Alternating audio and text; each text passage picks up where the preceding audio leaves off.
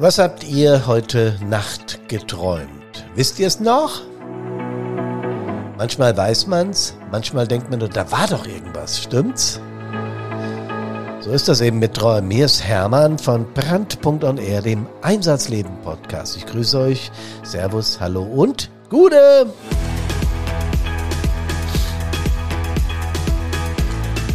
Podcast Nummer 252, 252.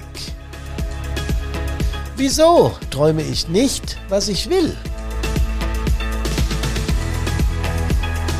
Unser Unterbewusstsein wird unterschätzt. Da bin ich ganz sicher.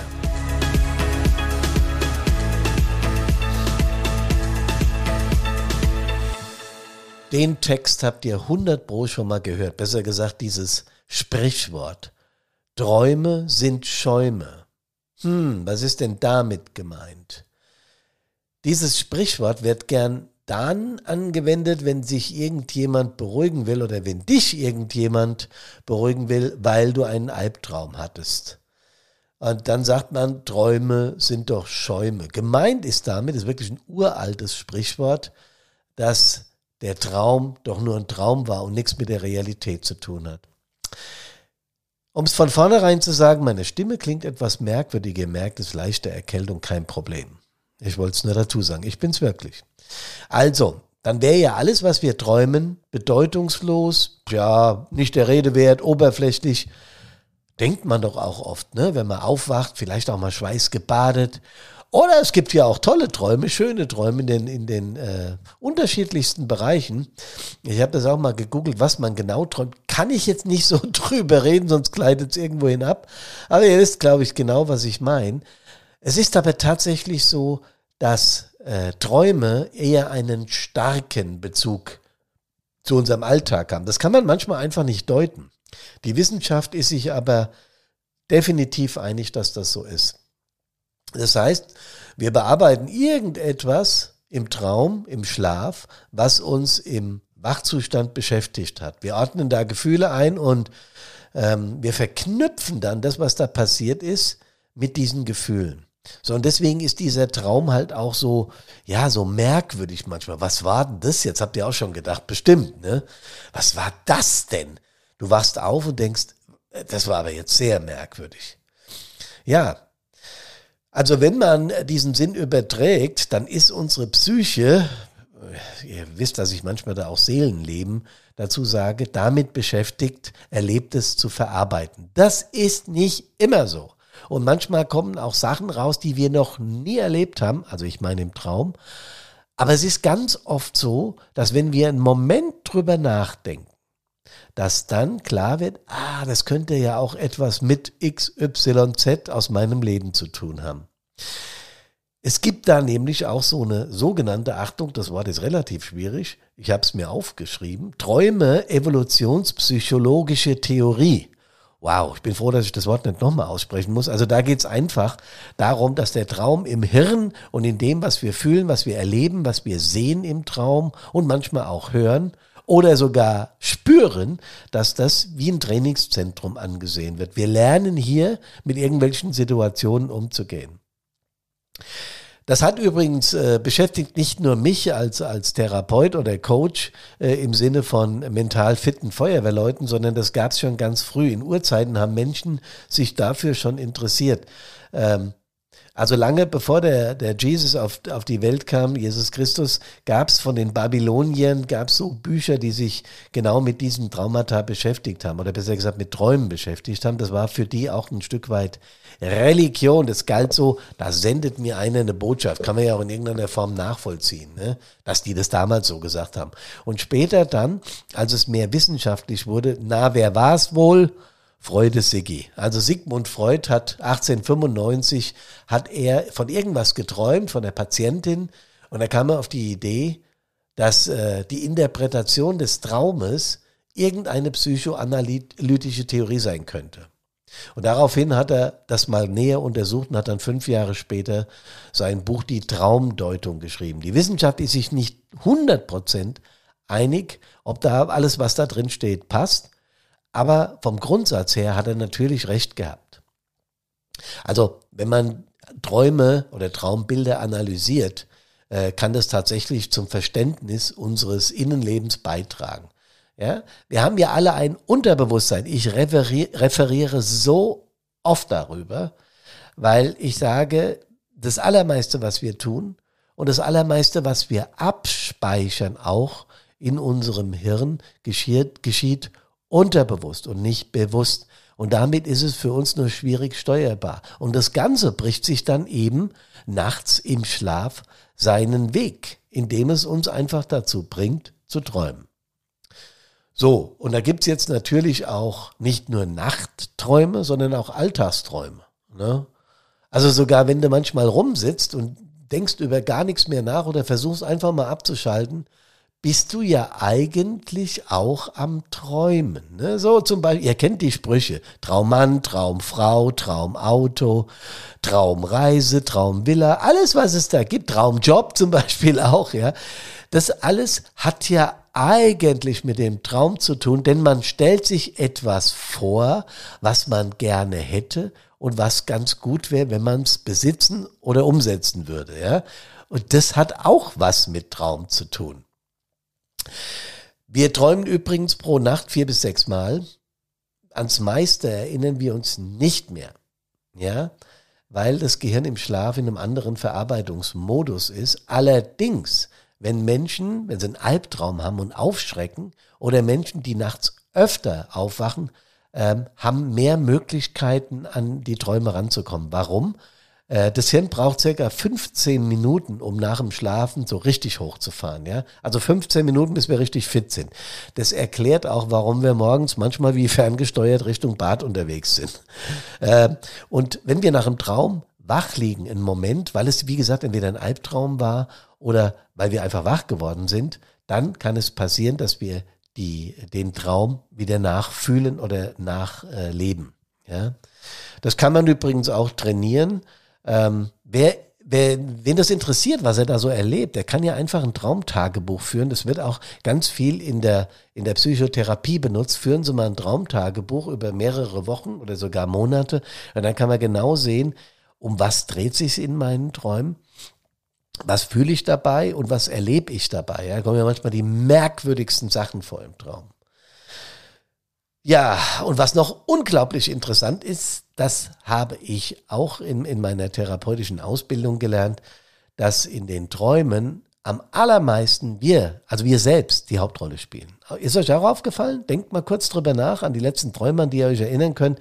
In neun von zehn Fällen spielen wir selbst die Hauptrolle. Jo, und dann gibt's, ich habe es schon angeschnitten, eben auch die Albträume. Ja, zwischen vier und zehn Prozent unserer Bevölkerung, der Bevölkerung, also Menschen überhaupt, haben wöchentlich einen Albtraum. Ähm, wenn man natürlich irgendetwas Traumatisches erlebt hat, sind diese Albträume noch häufiger. Da sind wir natürlich bei unserem Thema, das ist euch ja klar. Ne? Das kann man dann so intensiv träumen, dass dieser Traum einen zum Aufwachen bringt. Das heißt, so ein Albtraum kann durchaus so heftig sein, dass du wach wirst. Und dann hat das damit zu tun, dass diese, dass diese Albträume dich auch an irgendetwas erinnern wollen. Natürlich unbewusst, weil du ja schläfst. Der Körper hat eine Abwehrreaktion, ja, der, äh, die Stresshormone werden ausgeschüttet, die Pupillen weitern sich, Herzfrequenz steigt und so weiter und so weiter. Und wenn du dann wach wirst, habt ihr auch 100 Pro alles schon mal erlebt. Puh, denkst du, oh Gott, was war denn jetzt, was war denn jetzt?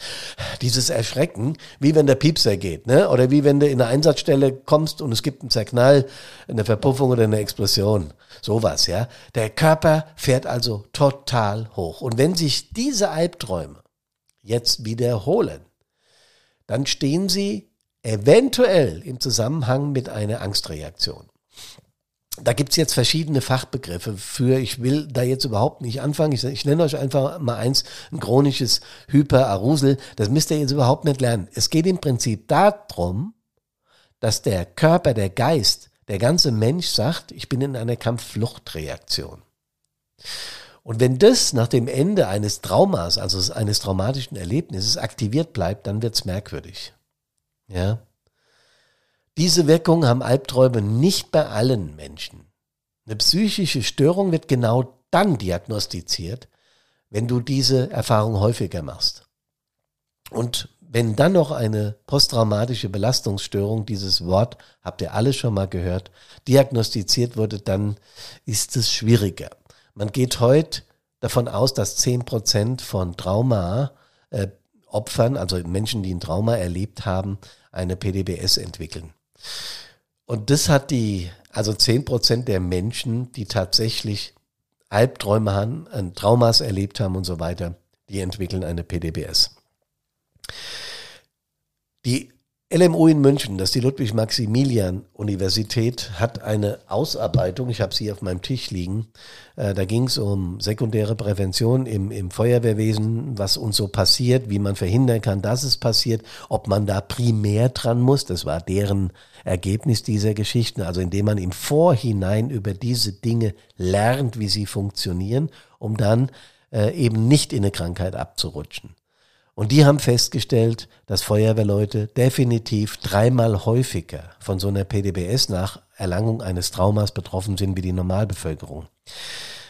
Da muss man einen kleinen Moment drüber nachdenken und muss auch mal in die Studie reingelesen haben, was, was wir hier von Brandpunkt natürlich getan haben. Ähm, da kommt man sehr schnell drauf, dass die Traumata, die wir als Feuerwehrleute erleben, natürlich viel wahrscheinlicher sind als die Normalbevölkerung. Äh, wenn du einen in Anführungsstrichen Normalo auf der Straße fragst, ob er schon mal ein brennendes Auto gesehen hat, dann wird er möglicherweise sagen, ja. Dann fragst du, ob er schon mal reanimiert hat, da wird es schon dünner. Und dann fragst du, ob er mal mit Atemschutz in einem Einsatz war. Das ist natürlich vollkommener Blödsinn, weil er keine G26 Strahlen, keine Ausbildung hat. Aber natürlich hat er das dann nicht. Und er kann sich auch nicht mal vorstellen. Wie soll er also in dem Bereich ein Trauma entwickeln? Genau. Und die PDBS ist halt eine wirkliche psychische Störung. Und wenn die diagnostiziert wird, dann haben Menschen, die das haben, immer wieder wiederkehrende und unwillkürliche Erinnerung an ein solches Ereignis. Man nennt es auch, da vielleicht auch schon mal gehört, Flashbacks oder Intrusionen. Was ist denn da der Unterschied? Ähm, bei einer Intrusion hat der Betroffene in der Gegenwart Erinnerung. Er kann die aber trennen. Also der träumt was davon oder hat am Tag auch Erinnerung an ein Ereignis. Er kann es aber trennen. Ja, er kann sagen, ah ja, das habe ich erlebt und es kommt bei mir wieder und basta. Bei einem, bei einer, äh, bei einem Flashback, dann hält die Erinnerung an und wird für die Gegenwart gehalten. Das ist dann also schon eine schwere psychische Erkrankung. Wenn jemand Flashbacks hat, glaubt er in der Situation zu sein wirklich in der Situation zu sein.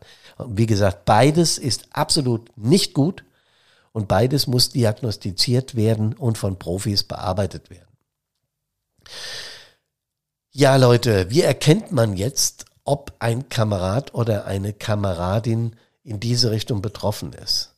Das, diese Frage bekomme ich immer und immer und immer wieder gestellt. Und die erste Antwort, die ich darauf gebe, sind nicht die Symptome, die so eine PDBS mit sich bringen. Ähm, das ist dann, ist nicht zwingend Fachjargon. Im Fachjargon ist das nochmal viel intensiver. Aber das erste, was ich immer sage, ist, wenn ihr kameradschaftlich zusammenarbeitet, wenn ihr Übungsdienste gemeinsam besucht, wenn ihr Einsätze gemeinsam fahrt und möglicherweise sogar Freizeit miteinander verbringt, dann kennt man sich. Man ist Kameradin, Kamerad äh, man kennt sich, man weiß, wie der andere tickt, dass der gut Witze erzählen kann, dass der ein sehr lebendiger Mensch ist und immer einen Joke nach dem anderen raushaut, dass die Kameradin eher eine Stille ist, äh, dass der Kamerad vielleicht ein eher rational geprägter ist und der Kamerad mehr emotional. Also man weiß in etwa, wie Menschen ticken. Und wenn sich das verändert, wie sie normalerweise ticken, dann lohnt es sich, ein bis zweimal näher hinzuschauen und auch einfach mal anzusprechen und sagen, du, alles klar bei dir, geht's dir gut? Ich merke, da, da, da, da, da. Ja? Jemand ist 24-7 auf der Wache, weil er einfach so ein enthusiastischer Feuerwehrmann ist und plötzlich ist er weg. Jemand taucht immer und immer wieder auf, obwohl er vorher nur einmal in der Woche beim Übungsdienst war. Also wenn sich die Dinge komplett verändern, wenn jemand plötzlich ganz still wird, der vorher gequasselt hat wie ein Radiosprecher, ja, oder rumgedreht, wenn jemand ohne Grund im Übungsdienst sitzt und plötzlich Tränen in den Augen hat und anfängt zu weinen, dann darf man die oder den ruhig mal ansprechen und da fragen, alles okay bei dir, irgendwas nicht in Ordnung.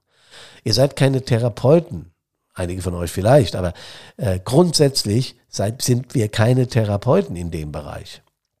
Aber wenn ihr merkt, dass es bei jemandem anders wird oder komisch wird, ähm, dann ist auch mal die Frage, träumst du vielleicht von einem Einsatz oder so? Ja, das wäre schon mal ein klarer Hinweis.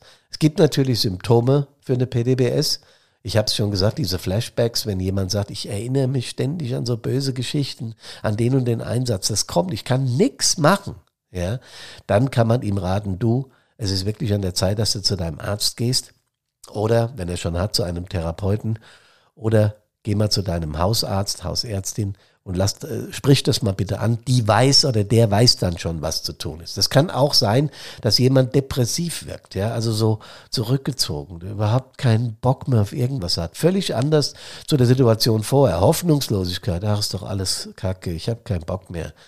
Albträume, das hatte ich schon gesagt, wenn jemand plötzlich komplett emotionslos wird. Ja, wenn du merkst, da ist gar nichts mehr da oder total nervös, sich öfter zurückzieht. Und es gibt auch ein paar körperliche Anzeichen. Das sind nur drei davon, aber die sind relativ häufig, wenn jemand dauernd Kopfschmerzen hat oder Schwindel oder Brustschmerzen und kann sich auf gar keinen Fall erklären, woher es kommt.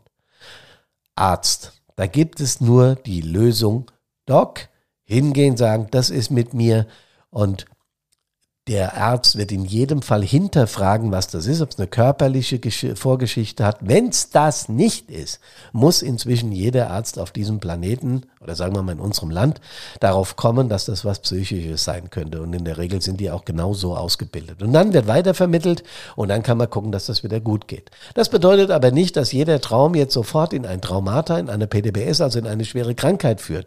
Wie gesagt, es gibt auch sehr schöne Träume. So, ich werde überschüttet mit Gold oder sowas sowas, ja. Oder ich habe einen riesen Karre, so ein Ferrari, äh, plötzlich vor der Haustür stehen. Sowas habe ich auch schon geträumt. Eine neue Gitarre oder vieles mehr. Also Träume können auch durchaus angenehm sein.